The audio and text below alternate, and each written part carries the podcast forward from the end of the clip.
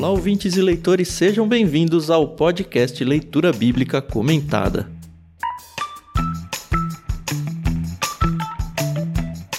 Eu sou o Thiago André Monteiro, arroba Vulgutan, estou aqui com o Thiago Moreira, com a Carol Simão e hoje a gente vai de capítulo 21 do livro de Lucas.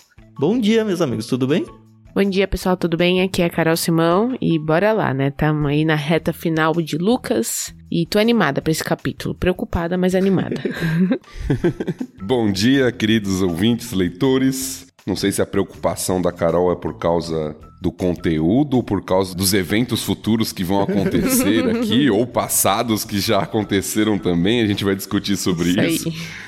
Mas é um capítulo bem difícil e bem interessante também. Eu tô com medo desse capítulo de verdade. o comecinho dele acho que é o mais suave, né? Mas ele vai passar rápido, que são só quatro versos. A gente decidiu fazer essa quebra do texto de hoje em três partes. A Carol vai ficar com essa primeira, até o verso 4. Depois eu vou fazer a leitura até o verso 24 e o Thiago Moreira vai seguir até o final. Agradecemos, como sempre, a Mundo Cristão por emprestar a NVT pra gente. E agradecemos também a Maria Lídia por emprestar a trilha sonora que vocês ouvem aí ao fundo.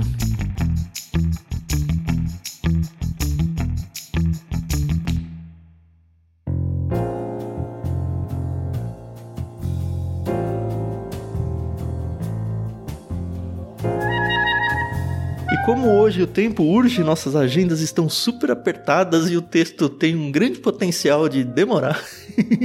vamos que vamos, né? Carol, então pode começar e trazer a nossa viuvinha para a história. Tá bom, então vamos lá.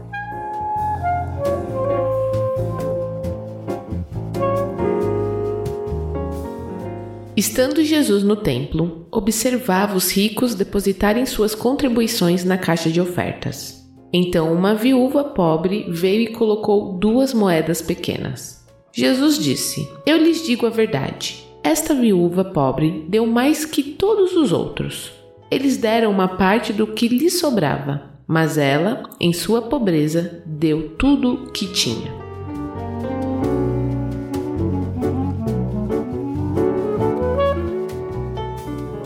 Eu acho que esse capítulo ele abre fazendo uma ponte com o capítulo passado, né? Não sei se você que está ouvindo aí lembra do capítulo 20, mas a gente teve aquele sermão, né? Aquela reprimenda de Jesus em relação aos mestres da lei, né?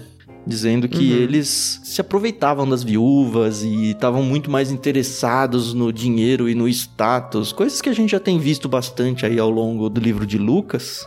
Só que aqui eu acho que tem a quebra de capítulo, mas ele faz acho que um contraste muito grande, porque fala, olha, vocês que são ricos, vocês que são religiosamente poderosos, vocês se aproveitam das pessoas, até financeiramente ele tinha dito isso. E aqui a gente vê uma personagem extremamente pobre. A gente já sabe que Lucas dá muito valor aos excluídos, né? Então, uma pessoa excluída, muito pobre, que dá como oferta, como diz o texto, tudo que ela tem e é interessante tentar fazer as conversões de dinheiro para hoje em dia, né? Aparentemente essas duas moedas dela representava mais ou menos uns 64 avos do que uma pessoa recebia por um dia de trabalho. E era tudo que ela tinha. E eu fiz a conversão baseada hoje, em 2022, no salário mínimo, por exemplo, e seria o equivalente a ela ter doado 90 centavos, sabe? Imagina uma pessoa que só tem uhum. isso. É um negócio muito absurdo. E é interessante, né? Porque as quebras de capítulo às vezes podem acabar nos confundindo, nos tirando algum pouco de contexto, né? O Tan já ligou bem, eu também vejo muito forte essa ligação entre o que Jesus está falando no capítulo anterior, a crítica dele ali aos mestres da lei por abusarem das viúvas, e agora o que está acontecendo nesse capítulo. A viúva é elogiada, evidentemente, como a gente conhece bem a história, e o exemplo dela se torna ainda maior quando a gente olha a luz dessa questão de uma pessoa que não tem nada e que, de alguma forma, é explorada. Uhum. O que é justamente o contrário do cuidado que Deus tinha dado para Israel desde o Antigo Testamento. Uhum. Porque o contexto da viuvez, muito mais do que em nossos dias, era algo muito forte. Numa cultura como a deles, onde o sustento todo vinha do pai da família e onde tinham muito mais viúvas do que em nossos dias, porque, né, você imagina, tem uma guerra e vão, sei lá, 30 mil homens para a guerra, voltam 10 mil, De repente você tem 20 mil viúvas, É. de um dia para o outro. Então, o contexto da viuvez era muito mais comum e era muito mais grave. Uma viúva, de fato, era extremamente dependente Uhum. Do restante do povo, da sociedade em geral. Então, por isso que a Bíblia sempre vai insistir no cuidado com a viúva, com o órfão, com o estrangeiro, com alguns personagens específicos assim que dependiam dos outros para o seu sustento. E aqui ela não só está sendo cuidada como deveria e sustentada, mas ela está sendo explorada por aqueles mestres da lei. Então, o contraste e a contradição com a própria lei, por aqueles que se diziam mestres dela, é algo que salta, né, aos nossos olhos no texto. Sim. Mas apesar dessa exploração toda acontecer, você vê que o coração dela tem a intenção correta, né? Tem. Porque ela não tá amargurada, nem, ai, pobre de mim, né? Pelo contrário. É a única coisa que ela tem e mesmo assim ela oferta de coração, né? Uhum.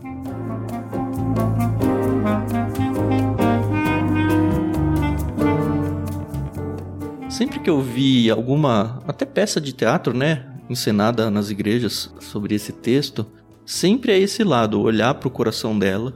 E acho que é muito óbvio e patente no texto, né, de fato, ela estava totalmente na dependência de Deus, e é justamente isso que Jesus exalta para ela. Só que eu nunca vi a contrapartida ser apresentada, acho que nem em sermões sobre isso. No sentido de fazer a ponte mesmo com o que foi o capítulo 20. Porque se a gente for imaginar, ok, essa viúva, ela realmente está dependendo tudo de Deus. A vida dela depende de Deus, tanto que ela oferta tudo que ela tem. A pergunta que acho que está embutida aqui, que quase ninguém faz, ou pelo menos eu não vejo ninguém fazer, é: por que, que ela só tem essas duas moedas, sabe? Ela não deveria estar sendo cuidada? É uma agressão também ao- aos líderes que deveriam estar cuidando dessa viúva. A gente falou assim várias vezes, mas não disse em palavras. E eu nunca vi alguém falar: poxa, isso deveria não só trazer pra gente um coração quentinho de falar, puxa, preciso ser como essa viúva que depende totalmente de Deus, mas também trazer a sensação de revolta em relação a, puxa, ela não tá sendo cuidada. Puxa, será que eu tô cuidando das pessoas que eu preciso cuidar hoje? A lição tá aí também. E eu sinto falta disso de verdade. É, não tinha parado pra pensar nesse âmbito, mas realmente eu nunca ouvi nenhuma meditação com esse contexto. Não é comum mesmo. Eu já ouvi, na verdade, uma mensagem e me chamou a atenção a primeira vez quando eu vi uma mensagem fazendo menção a isso, mas realmente não é comum e talvez pela nossa tendência de dividir demais os textos. Uhum. Uhum. E não considerar aquilo que vem antes ou aquilo que vem depois. Mas eu já ouvi uma vez. Mas não é o comum mesmo. É.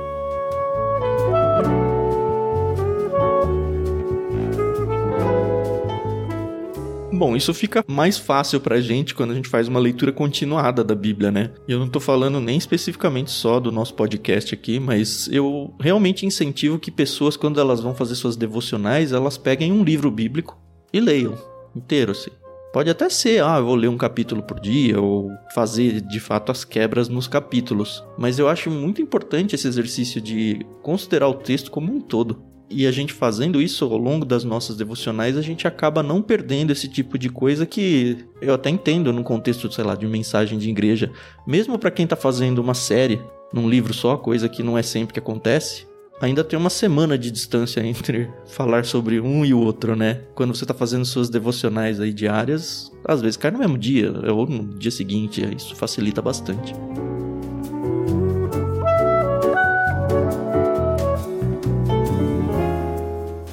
Antes da gente seguir pro próximo texto, eu acho que é importante, a gente falou muito do contexto e isso porque geralmente é negligenciado mesmo, mas é importante, eu acho que a lição final que Jesus deixa aqui, porque o texto narra Jesus observando as pessoas, dando suas ofertas Uhum. Uhum. no local devido ali das ofertas.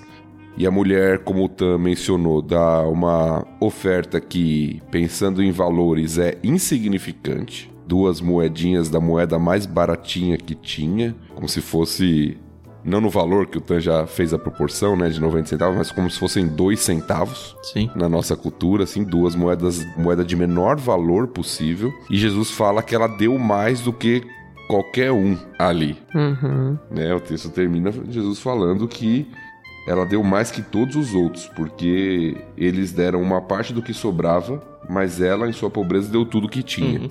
E é interessante, porque certamente, pensando em valores, ela não deu mais que os outros. Ah, é? Eles eram ricos, é o que o texto diz. Sim. Mas na atitude e até na proporcionalidade, né? Ela deu tudo que tinha. Uhum. Era o que aquela mulher tinha. E ela ofereceu ao Senhor. Então isso mostra um pouquinho da atitude do que a gente oferece ao Senhor. Eu não estou falando só de dinheiro agora também. Como a gente oferece o que nós damos ao Senhor? O nosso serviço, os nossos talentos, os próprios dons que o Senhor nos deu, o nosso dinheiro também, nossa oferta. Qual é a nossa atitude? Qual é a atitude do nosso coração? Porque uma pessoa, às vezes, que tem muito dinheiro, para ela dar um valor que para muita gente é, nossa, uma grande oferta, para ela talvez não seja um. Seja nada, né? Uma grande coisa. É, exato. A questão é quanto custa para você dar essa oferta dentro da sua realidade, né? Sim. Você tá realmente abrindo mão de algo? Você tá realmente se despojando de alguma coisa que você poderia fazer e não vai fazer? Ou é só sobras, sabe? Uhum. E aí que tá o coração. E, de novo, acho que é legal o Thiago falar que não é só dinheiro, né? É o seu serviço para Deus, sabe? Às vezes a gente se coloca em situações onde, numa lente humana, a gente vai ser prejudicado por fazer alguma coisa. E é isso, essa uhum. é a vida uhum. cristã. E é aí que tá a sua oferta de verdade.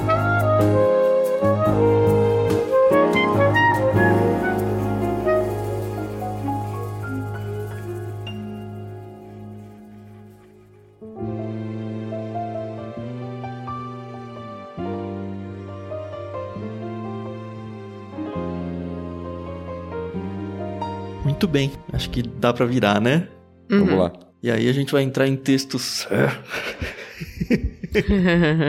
Bom, vamos fazer a leitura, depois eu comento. A gente vai primeiro. a gente vai primeiro até o verso 24. Eu acho que a gente poderia até fazer uma leitura até o final, mas a gente decidiu parar no verso 24 a gente vai fazer uma parada brusca, assim, bem no meio do argumento, de tudo que é dito, mas é bem um intervalo para ok, vamos entender o que tá acontecendo até aqui, daqui a pouco a gente segue. Mas entendam que é um todo, tá? Até o final agora.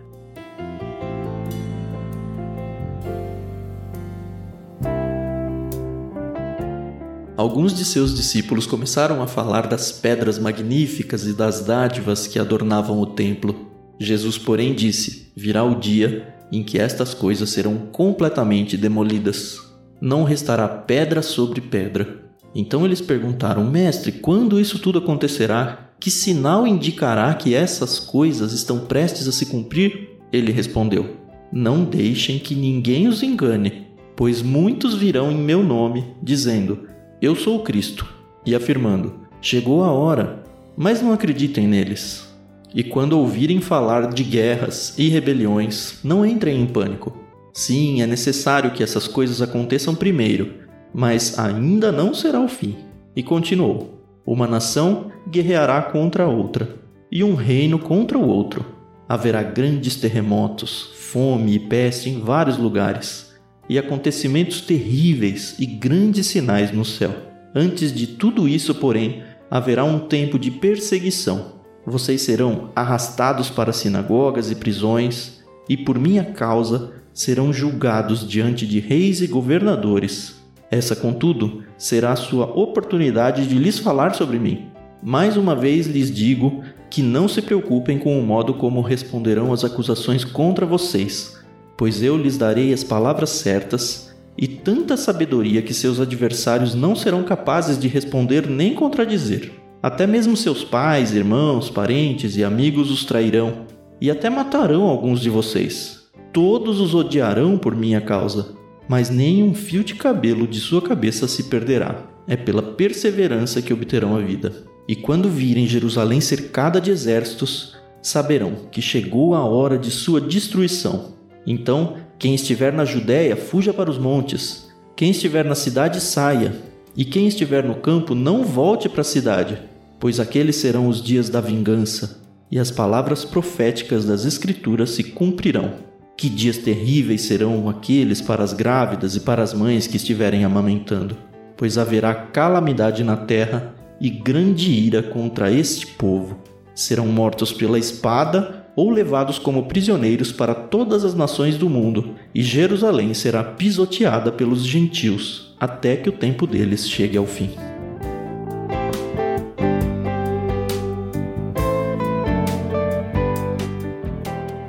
Antes da gente entrar na cronologia da coisa, que cenário, hein? Não chega a ser uma coisa apocalíptica, né? Mas rola aqui um, uma profecia, né? Por assim dizer. Ai, eu não sei se não chega a ser apocalíptica, eu acho que é.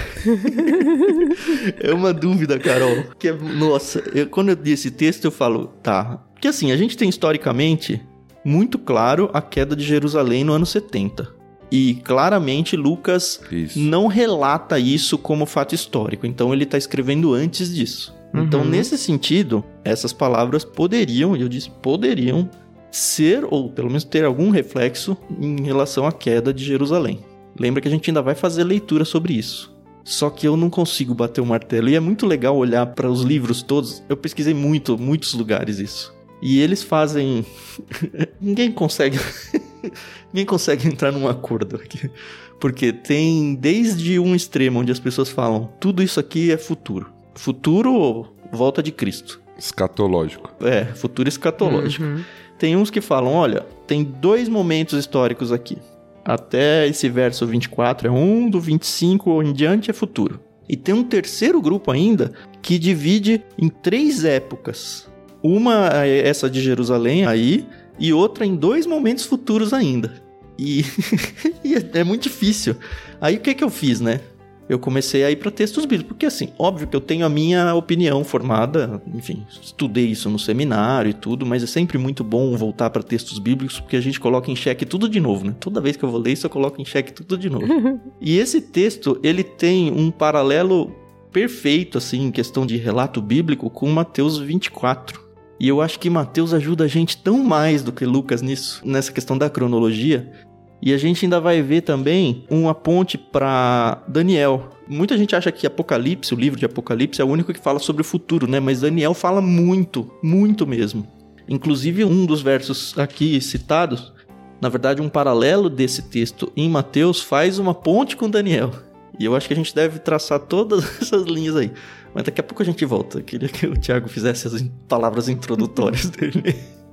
Não, não, acho que é muito isso mesmo, e a gente tem que lembrar que isso acontece não só aqui, mas em vários momentos nas escrituras. Uma profecia nem sempre é cumprida em um único evento. Uhum. Uhum. Às vezes ela é cumprida em diversos eventos na história. Inclusive no mesmo parágrafo, assim, né? Às vezes quebra no meio um parágrafo e um é numa época, outro é na outra. É, isso acontece nos próprios evangelhos, quando Jesus cumpre em parte o papel do Messias esperado. Uhum. Nós já vimos isso, já citamos isso em algum momento aqui, até naquela introdução lá de Lucas, se não me engano, no capítulo 4, onde ele para a leitura de Isaías em um momento ali Sim. específico. Porque algo vai acontecer ainda no futuro. Nós temos, por exemplo, a profecia de Joel em Atos, quando fala a respeito do Espírito Santo, mas ela se cumpre parcialmente em Atos e vai se cumprir plenamente escatologicamente falando. Uhum. Então, isso que está acontecendo aqui, essa mistura que nos confunde às vezes, não é incomum da profecia bíblica judaica, no sentido de que a profecia ela tem mais de um cumprimento. Uhum. Uhum. Para nós é estranho, a gente sempre espera um evento que vai cumprir todas as coisas, mas na cultura bíblica judaica nem sempre é assim mesmo. E aí fica mais difícil pro leitor entender o que é passado, o que é futuro, da nossa perspectiva, evidentemente. Da perspectiva Uhum. do texto, tudo é futuro. Jesus está falando de algo que não aconteceu ainda na sua época, ali aos seus discípulos. Mas para nós que estamos aqui no século 21, olhar para trás o que já aconteceu e olhar para o que ainda está reservado nem sempre é tão claro e tão simples Uhum. pra gente.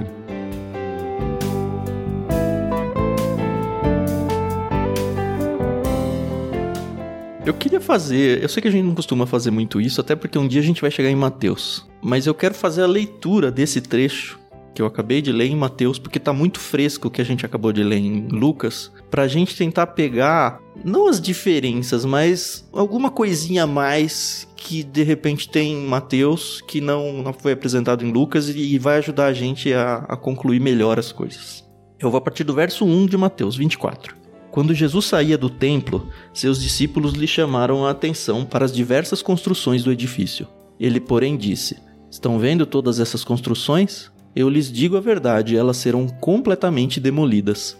Não restará pedra sobre pedra. E de fato isso aconteceu lá no, no ano 70, quando os romanos destruíram Jerusalém, tá?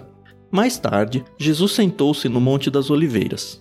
Seus discípulos vieram até ele em particular e perguntaram: Diga-nos, quando isso tudo vai acontecer? Que sinal indicará a sua volta e o fim dos tempos?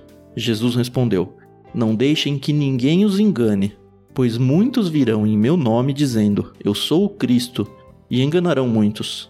Vocês ouvirão falar de guerras e ameaças de guerra, mas não entrem em pânico. Sim, é necessário que essas coisas ocorram, mas ainda não será o fim. Uma nação guerreará contra outra e um reino contra o outro. Haverá fome e terremotos em várias partes do mundo. Tudo isso, porém, será apenas o começo das dores de parto. O relato ele vem muito paralelo aqui, mas ele traz essas palavrinhas, tipo ah, as dores de parto, é o começo, não é o fim. Ele vai pontuando um pouquinho melhor, eu acho. Seguindo no 9. Então vocês serão presos, perseguidos e mortos. Por minha causa serão odiados em todo o mundo. Muitos se afastarão de mim e trairão e odiarão uns aos outros. Falsos profetas surgirão em grande número e enganarão muitos. O pecado aumentará e o amor de muitos esfriará. Mas quem se mantiver firme até o fim será salvo. As boas novas a respeito do reino serão anunciadas em todo o mundo, para que todas as nações as ouçam. Então virá o fim. Chegará o dia em que vocês verão aquilo de que o profeta Daniel falou a terrível profanação que será colocada no lugar santo. Leitor, preste atenção.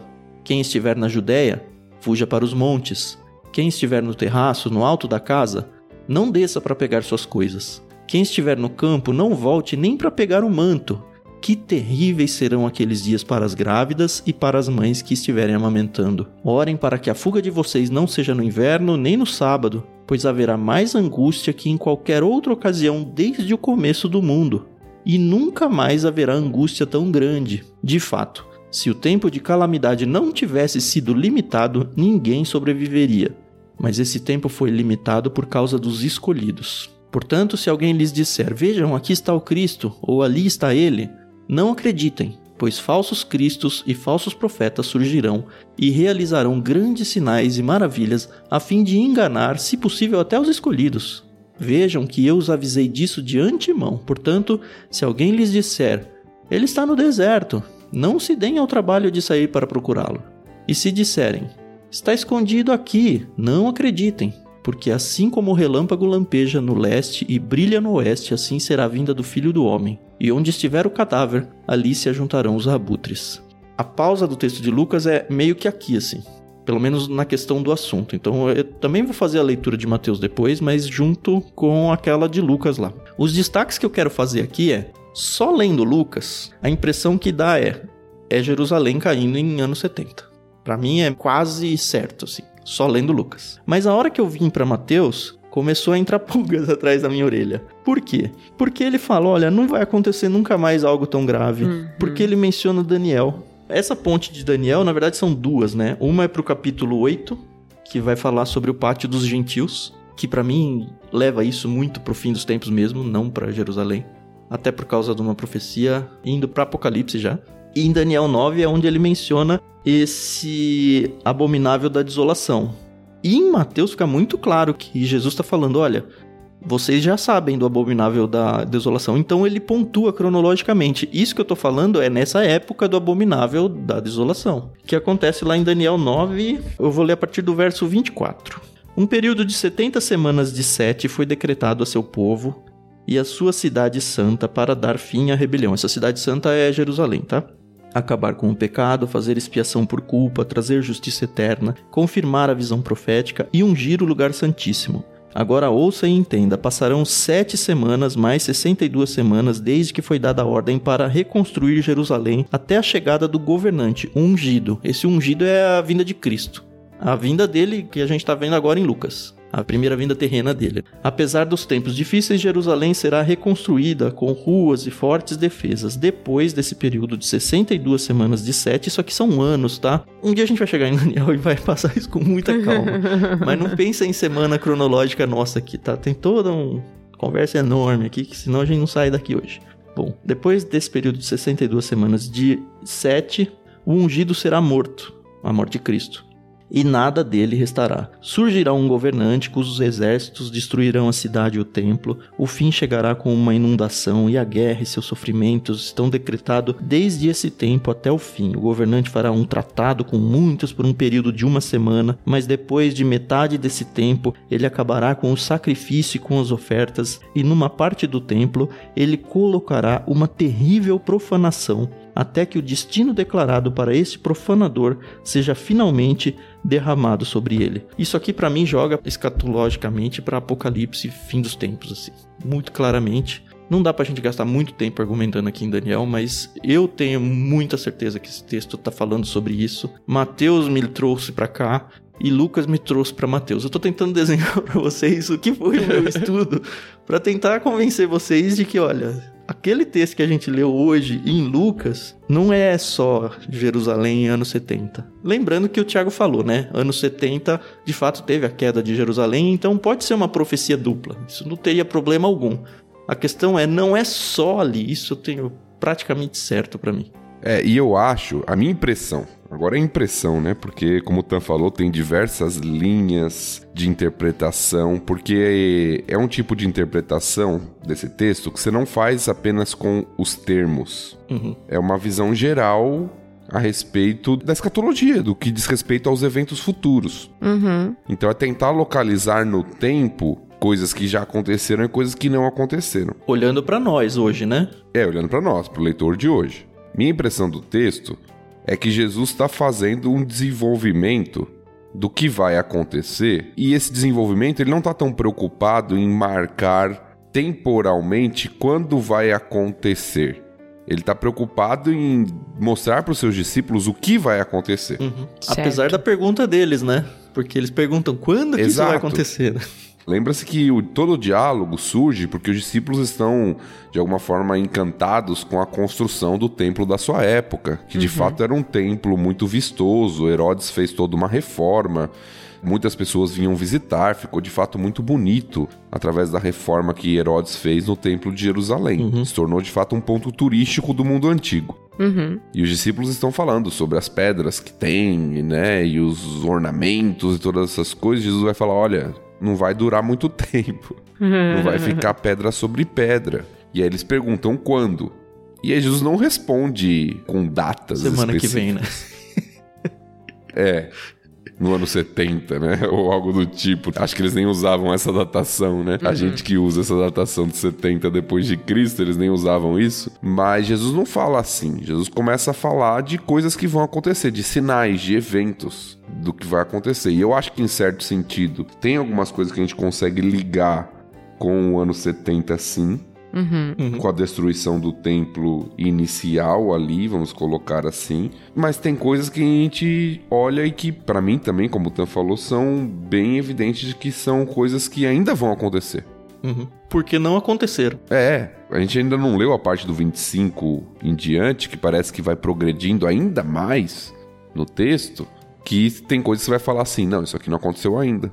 Não tem como estar tá falando só de 70. Uhum. Tem coisa que você consegue até tentar ligar. E tem coisa que a gente vê acontecendo na própria história bíblica. Né? Os discípulos sendo perseguidos, falando diante de reis, diante de eh, presos em sinagogas. Mortos, né? E o Espírito Santo capacitando eles para falar isso, mortos e tal. Então, algumas coisas a gente vê acontecendo na história uhum. bíblica, algumas delas, inclusive, até antes de 70. A gente está ligando com 70 por causa da destruição do templo, mas alguns discípulos foram mortos antes de 70. Uhum. Uhum. Antes, inclusive, da queda de Jerusalém. Por isso que eu acho que não tá com uma preocupação de um evento só mas de um desenvolvimento de coisas que vão acontecer ali de perseguição ao povo de Deus e do livramento futuro que Deus vai dar para o seu povo. Uhum. Faz sentido.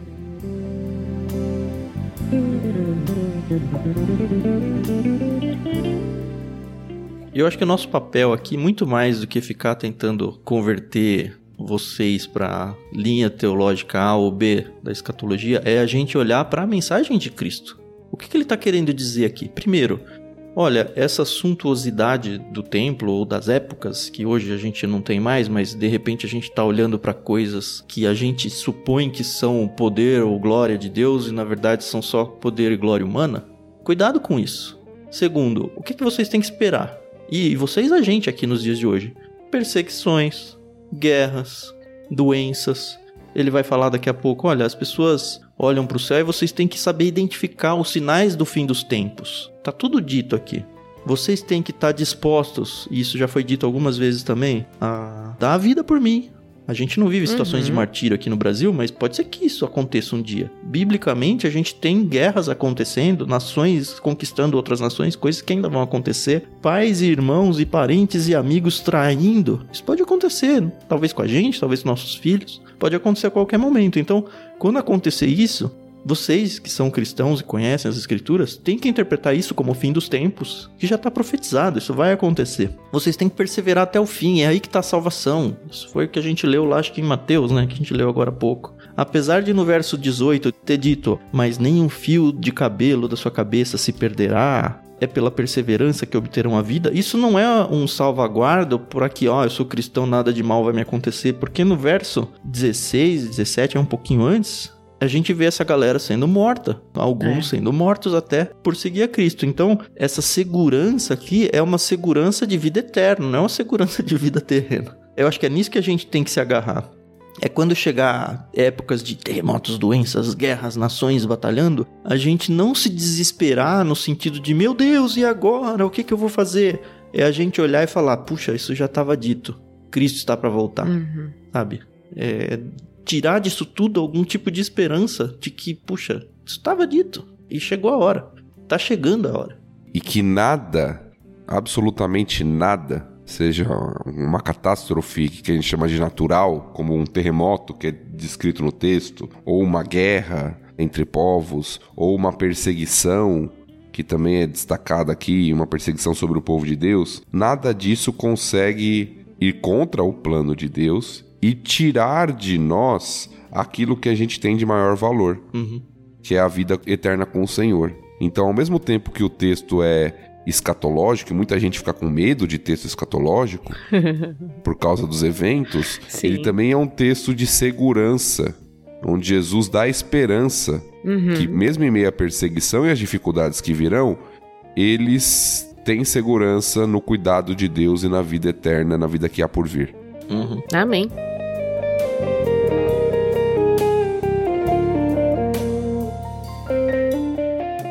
E eu acho que ainda vale ressaltar um último alerta aqui antes da gente virar, que ficou muito claro tanto em Lucas quanto em Mateus.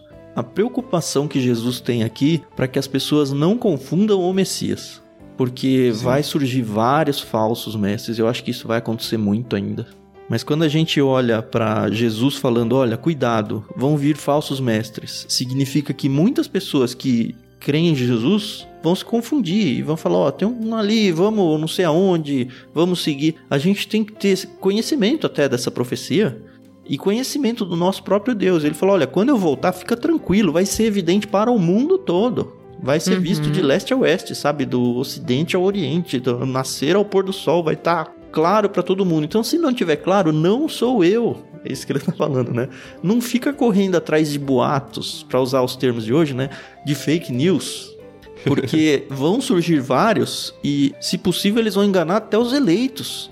Tome cuidado. E ele fala isso muito forte. Então eu acredito que vai ter muita gente perdida aí achando que tá seguindo a Cristo e na verdade é o anticristo, sabe? Sim, e isso de certa forma, claro que vai ser intensificado no fim dos tempos, na figura do anticristo mesmo, mas de certa forma isso já foi algo que a própria igreja primitiva teve que lidar. Quando nós lemos os escritos ali do final do primeiro século, né, os escritos de João, por exemplo, ele fala de muitos anticristos que têm surgido. Uhum. Ele fala de falsos profetas, ele fala de falsos mestres. Então a própria igreja do primeiro século já teve que lidar com isso acontecendo, né, uhum. de alguma forma.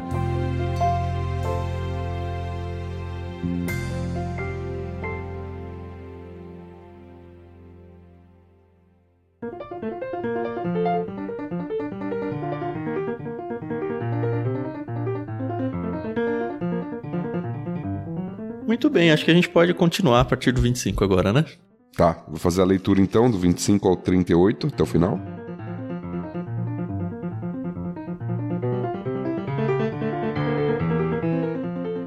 Haverá sinais no sol, na lua e nas estrelas. E na terra as nações ficarão angustiadas, perplexas com o rugir dos mares e a agitação das ondas. As pessoas ficarão aterrorizadas diante do que estará prestes a acontecer na terra, pois os poderes do céu serão abalados. Então todos verão o Filho do Homem vindo numa nuvem com poder e grande glória. Portanto, quando todas essas coisas começarem a acontecer, levantem-se e ergam a cabeça, pois a sua salvação estará próxima. Em seguida, deu-lhes esta ilustração: Observem a figueira e todas as outras árvores. Quando as folhas aparecem, vocês sabem reconhecer por conta própria que o verão está próximo. Da mesma forma, quando virem todas essas coisas acontecerem, saberão que o reino de Deus está próximo. Eu lhes digo a verdade: esta geração não passará até que todas essas coisas tenham acontecido. O céu e a terra desaparecerão, mas as minhas palavras jamais desaparecerão. Tenham cuidado. Não deixem seu coração se entorpecer com farras e bebedeiras, nem com as preocupações desta vida. Não deixem que esse dia os pegue desprevenidos, como uma armadilha, pois esse dia virá sobre todos que vivem na terra. Estejam sempre atentos e orem para serem considerados dignos de escapar dos horrores que sucederão e de estar em pé na presença do Filho do Homem. Todos os dias Jesus ia ao templo ensinar e à tarde voltava para passar a noite no Monte das Oliveiras. Pela manhã, o povo se reunia bem cedo no templo para ouvi-lo falar.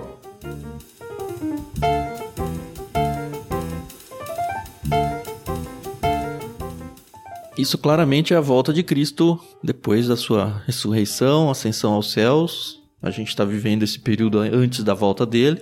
E a volta dele nos ares ali, ele vem dos céus e acho que isso realmente vai acontecer literalmente, sabe? Cristo vai, do mesmo jeito que ele subiu literalmente depois da ressurreição e o tempo que ele ficou na terra, ele vai voltar para, como ele mesmo diz aqui, né? O reino chegou. O reino de Deus, tanto que vocês esperam aí, é a essa hora que ele chega efetivamente assim, de maneira última.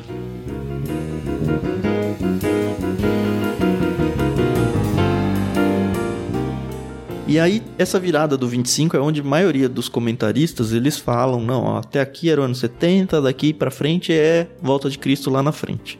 Só que esse texto paralelo em Mateus, ele abre assim: olha, eu tô lendo no 24 29. Imediatamente depois da angústia daqueles dias, o sol escurecerá, a lua não dará luz, as estrelas do céu cairão, e aí o texto vai seguindo exatamente isso: Jesus voltando, sinal, e aí ele faz a ilustração da figueira, tudo igualzinho.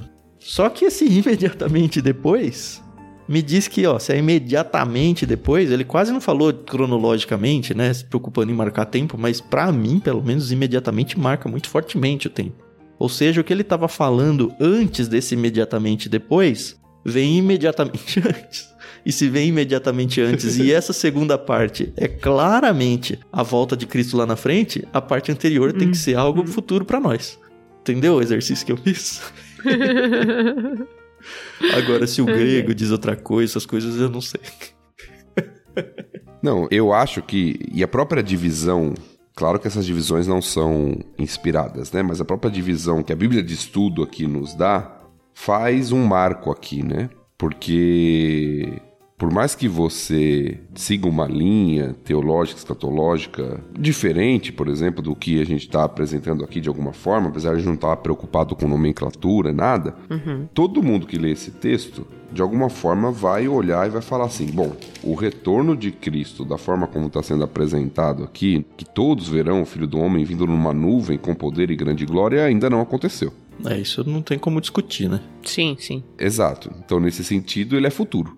Uhum. Essa parte aqui, pelo menos essa parte, nós temos que entender que Jesus está falando do seu retorno que ainda não aconteceu. A não ser que você espiritualize demais o texto. Eu sei que tem alguns extremos que até fazem isso. Mas, no geral, você olha aqui e fala assim: não, Jesus está falando agora aqui do seu retorno. É, eu acho até desonesto com as escrituras falar, ah, Jesus vai voltar nos corações. Cara, o texto é tão claro, e não só o texto é tão claro, a gente vai ver depois, né, no final, depois que ele for crucificado e tudo, ele vai subir nos olhos humanos das pessoas, sabe?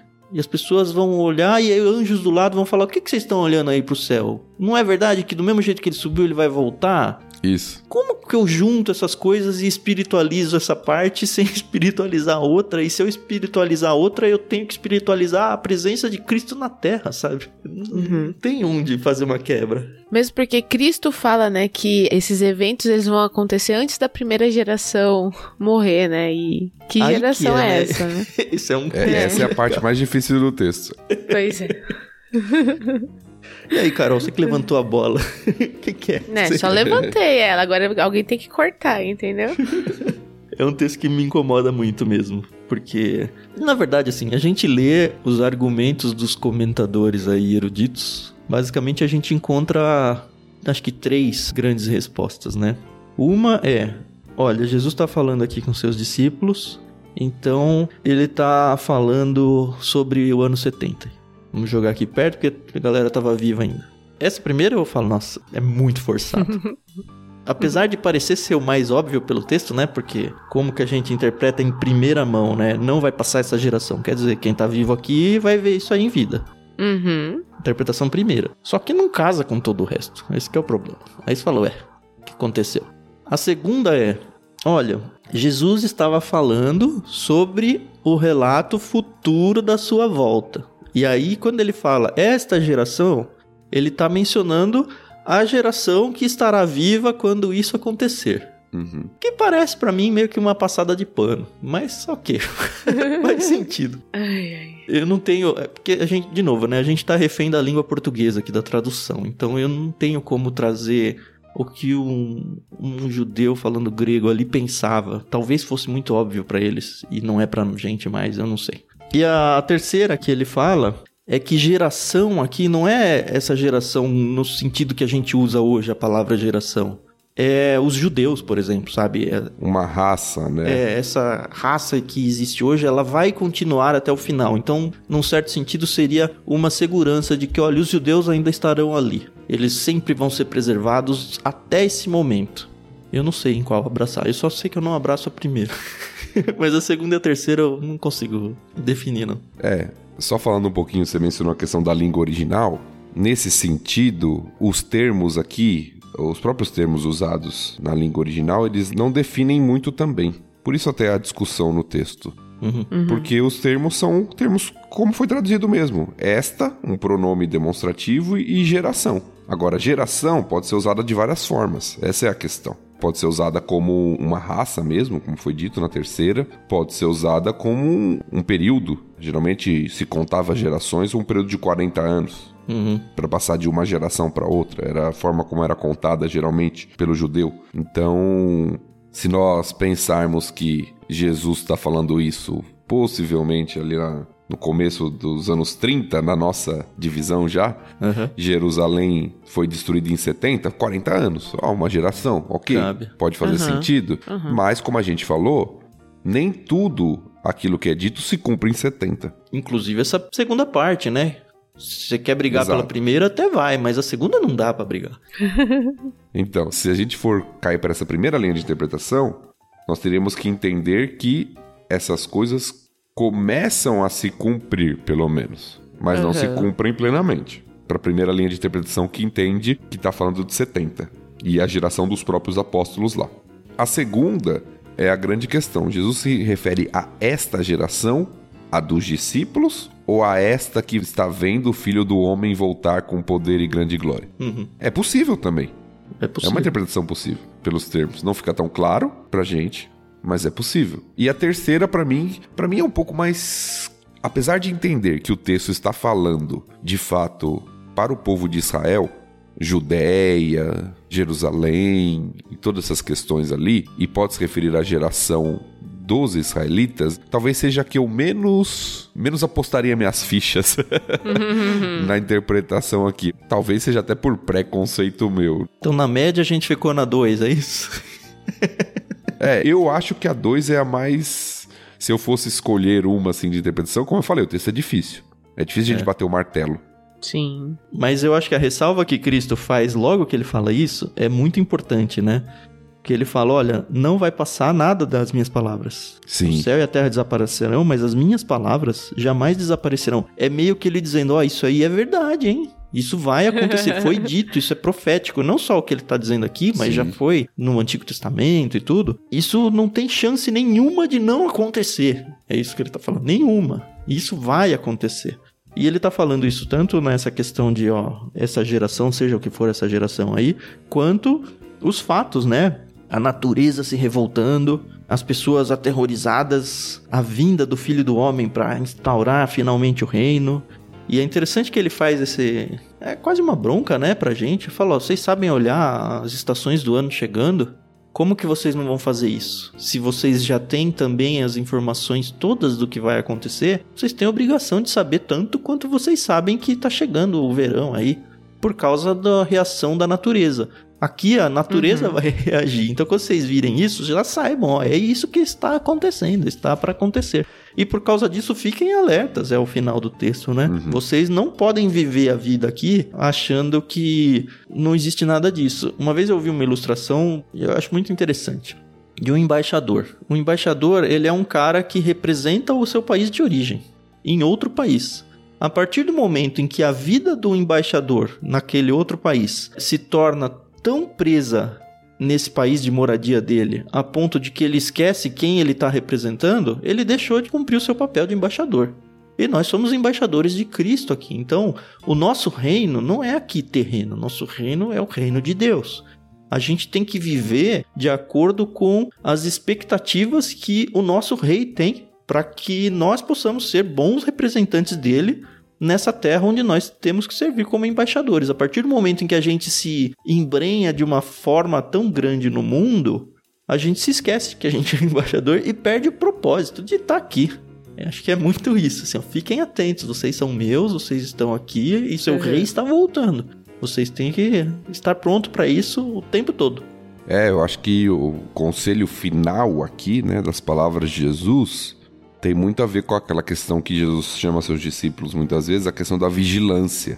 Isso. Uhum. Vocês têm que estar preparados para o que vai acontecer. Vão vir coisas ruins, né? De perseguição, de sofrimento, mas eu vou voltar então fiquem atentos, não se deixem envolver com as preocupações dessa vida, com. Farras e bebedeiras, como diz o texto, né? Isso, na tradução, né? Farras, bebedeiras e preocupações dessa vida. Não fiquem desprevenidos e alguns textos bíblicos até ligam a questão dos tempos de Noé. Aqui Lucas não faz isso, né? Uhum. Mas como nos tempos de Noé, que as pessoas, né, casavam, se davam em casamento e quase que olhavam só para essa vida esquecendo da vida com Deus, e é muito cultural isso da nossa época. Uhum. As pessoas vivem a vida aqui e esquecem da eternidade, do que há de vir. E Jesus está falando: olha, fiquem atentos, vivam com os olhos abertos para essa realidade. Uhum.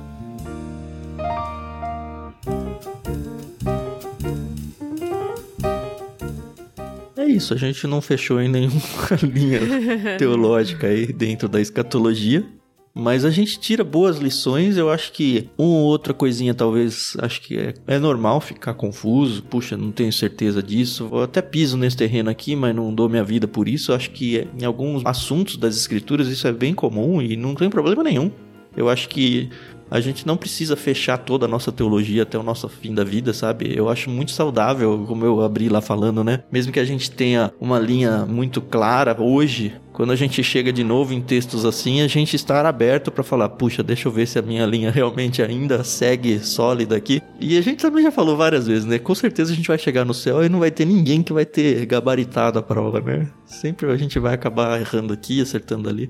Mas acho que os alertas maiores e as instruções maiores que Jesus nos dá aqui, elas nos dão muita segurança, elas nos dão os alertas que são necessários para que a gente continue vivendo. Ela nos ensina a enxergar os sinais do fim dos tempos, se é que ele vai chegar durante o nosso tempo de vida aqui. E se não for chegar, eu acho que é nosso papel como pais passar esse tipo de informação para os nossos filhos e ajudar eles a aprender do jeito que a gente está aprendendo, porque em algum momento isso vai acontecer, isso não tem dúvida. Não sei se na nossa, dos nossos filhos, dos nossos netos, ou seja lá onde for, mas a gente tem o nosso papel a cumprir aqui como embaixadores, como vigilantes e também um, uma palavra de esperança, né? Que olha, apesar de toda essa desgraça que vai acontecer, é o reino de Deus que está chegando, sabe? É o momento em que os santos vão glorificar a Deus de maneira absoluta. E finalmente vamos abandonar os nossos pecados, os nossos corpos, nossa natureza e nos transformar e entrar para o reino de Deus para uma eternidade perfeita. Essa é a grande esperança que tem que estar nos nossos corações. Sim, e aquela questão, né? Se a gente ignora o futuro, o próprio presente perde o sentido. Uhum. É, eu acho que é por isso que Jesus dá essas mensagens muitas vezes com relação ao futuro. Ao mesmo tempo que ele é realista, olha, vai ter perseguição, vai ter um monte de catástrofe aqui, vai ter um monte de problema. Então Jesus não pinta um quadro, não, vai ser tudo tranquilo, não vai ter problema. Não, ele é bem realista sobre a realidade que os discípulos vão passar, inclusive, até de morte para muitos deles. Mas ele fala, ó, no final o rei volta vitorioso e vocês que perseveram e creem nele vão ser vitoriosos com ele. Ou seja, o final ele é glorioso e vale a pena se manter firme, perseverante, vigilante, porque o final é vitorioso. Uhum. Amém.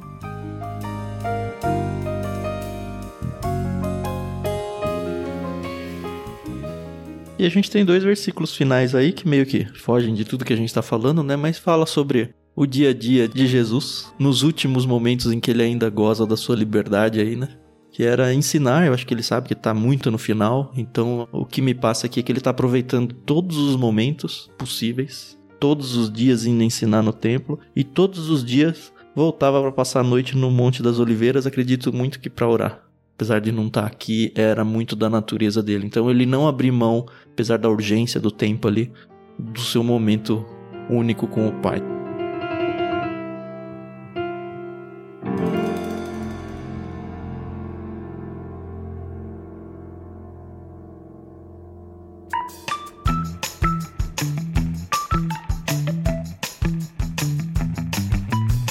Isso. Com isso terminamos o capítulo 21. Espero que não tenha agredido ninguém. Espero ter ajudado muita gente a pensar, porque as pessoas normalmente tendem a fugir desse tipo de texto, desse tipo de discussão sobre escatologia mas eu acho que são textos muito, muito importantes e que a gente não só não deve fugir, mas a gente deve ter um apreço muito grande, mesmo que a gente fique meio perdido, acho que faz parte do trajeto aí, faz parte de aprender sobre Cristo, a gente ficar muitas vezes com pontos de interrogação na cabeça e faz bem isso.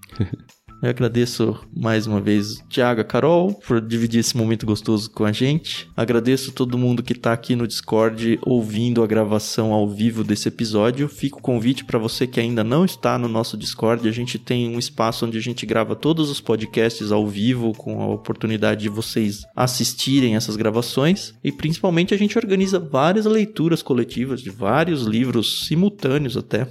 Então conheça aí na descrição do programa tem o link para que você faça parte da nossa comunidade literária no Discord, que é uma comunidade gratuita, tá? É só você se juntar e conhecer o pessoal, ler com a gente, aproveitar os podcasts, participar das lives, várias coisas que a gente promove por lá, tem sido muito gostoso. Fica sempre o convite para você conhecer os planos no Clube Ictus, principalmente o plano Vida, que é um plano mais voltado à vida cristã prática, que acho que casa muito bem com o nosso leitura bíblica comentada aqui. E finalmente fica um pedido muito de coração mesmo para vocês. Considerem com carinho abraçar a gente como um projeto missionário. Eu digo abraçar financeiramente. A gente abriu um financiamento coletivo no Catarse, onde você pode se inscrever e se comprometer para uma oferta mensal. E a gente precisa muito disso para continuar sobrevivendo, tá? Não só como leitura bíblica comentada, mas como ictus. E o que a gente mais quer é conseguir chegar no final da Bíblia inteira nesse projeto, mas para isso a gente precisa muito da ajuda de vocês. Então considerem com carinho ser um dos nossos mantenedores fixos tem aí o link na descrição do programa também, ou você pode acessar catarse.me barra ictus. Catarse tem um S só e ictus é I-C-H-T-H-U-S. catarse.me barra ictus. E é isto. Até semana que vem, galera. Foi uma delícia passar esse tempo com vocês. E tchau, tchau. Obrigada, pessoal. Hoje foi um daqueles dias que eu mais ouço do que falo, porque realmente eu não me sinto minimamente capacitada para dar minha opinião, mas foi muito bom. É sempre bom aprender. Muito obrigada pela paciência e audiência. A gente se ouve no próximo episódio. Até mais. Até mais, pessoal. Muito bom estar com vocês de novo. e nos preparando aí para Gênesis, oh, Gênesis, ó, tô voltando lá para o nosso primeiro livro, para Lucas 22. Até a próxima.